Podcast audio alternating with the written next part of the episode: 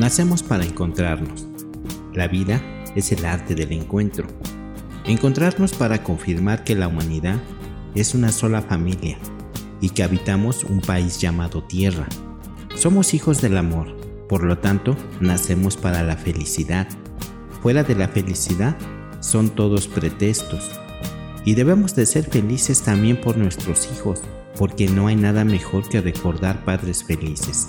Hay tantas cosas para gozar y nuestro paso por la tierra es tan corto que sufrir es una pérdida de tiempo. Además, el universo siempre está dispuesto a complacernos. Por eso, estamos rodeados de buenas noticias. Cada mañana es una buena noticia. Cada niño que nace es una buena noticia. Cada cantor es una buena noticia, porque cada cantor es un soldado menos. Por eso hay que cuidarse del que no canta, porque algo esconde. Eso lo aprendí de mi madre, que fue la primera buena noticia que conocí. Se llamaba Sara y nunca pudo ser inteligente porque cada vez que estaba por aprender algo, llegaba la felicidad y la distraía. Nunca usó agenda porque solo hacía lo que amaba y eso se lo recordaba el corazón. Se dedicó a vivir y no le quedaba tiempo para hacer otra cosa. De mi madre también aprendí que nunca es tarde, que siempre se puede empezar de nuevo, ahora mismo.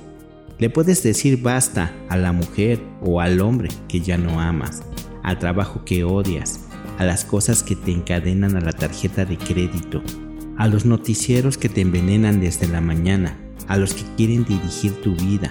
Ahora mismo les puedes decir basta al miedo que heredaste, porque la vida es aquí y ahora mismo. Me he transformado en un hombre libre, como debe de ser, es decir, que mi vida se ha transformado en una fiesta que vivo en todo el mundo, desde la austeridad del frío patagónico a la lujuria del Caribe, desde la lucida locura de Manhattan al misterio que enriquece a la India, donde la Madre Teresa sabe que debemos dar hasta que duela. Caminando comprobé que nos vamos encontrando con el otro, lenta, misteriosa, sensualmente, porque lo que teje esta red revolucionaria es la poesía. Ella nos lleva de la mano y debajo de la luna, hasta los últimos rincones del mundo, donde nos espera el compinche, uno más, el que continúa la línea que será un círculo, que abarcará el planeta. Esta es la revolución fundamental, el revolucionarse instantáneamente para armonizar con la vida, que es cambio permanente. Por eso nos vamos encontrando fatalmente para iluminar cada rincón. Que nada te distraiga de ti mismo. Debes estar atento porque todavía no gozaste la más grande alegría, ni sufriste el más grande dolor. Vacía la copa cada noche para que Dios te la llene de agua nueva en el nuevo día. Vive de instante en instante porque eso es la vida. Me costó 57 años llegar hasta aquí. ¿Cómo no gozar y respetar este momento? Se gana y se pierde, se sube y se baja, se nace y se muere. Y sí, la historia es tan simple. ¿Por qué te preocupas tanto? No te sientas aparte y olvidado, todos somos la sal de la tierra. En la tranquilidad hay salud, como plenitud dentro de uno. Perdónate, acéptate, reconócete y llámate. Recuerda que tienes que vivir contigo mismo por la eternidad. Borra el pasado para no repetirlo, para no abandonar como tu padre, para no desanimarte como tu madre, para no tratarte como te trataron ellos pero no los culpes porque nadie puede enseñar lo que no sabe. Perdónalos y te liberarás de esas cadenas. Si estás atento al presente, el pasado no te distraerá. Entonces será siempre nuevo. Tienes el poder para ser libre en este mismo momento.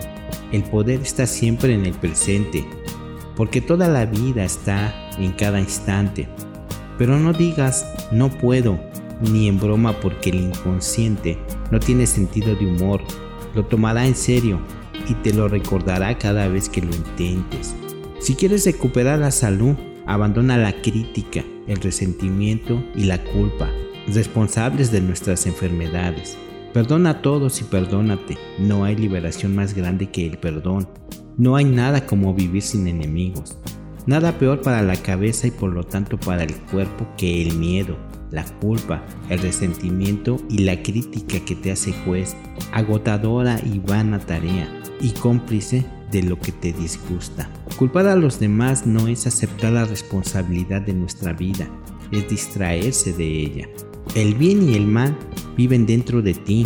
Alimenta más al bien para que sea el vencedor cada vez que tengan que enfrentarse. Lo que llamamos problemas son lecciones. Por eso, nada de lo que nos sucede es en vano.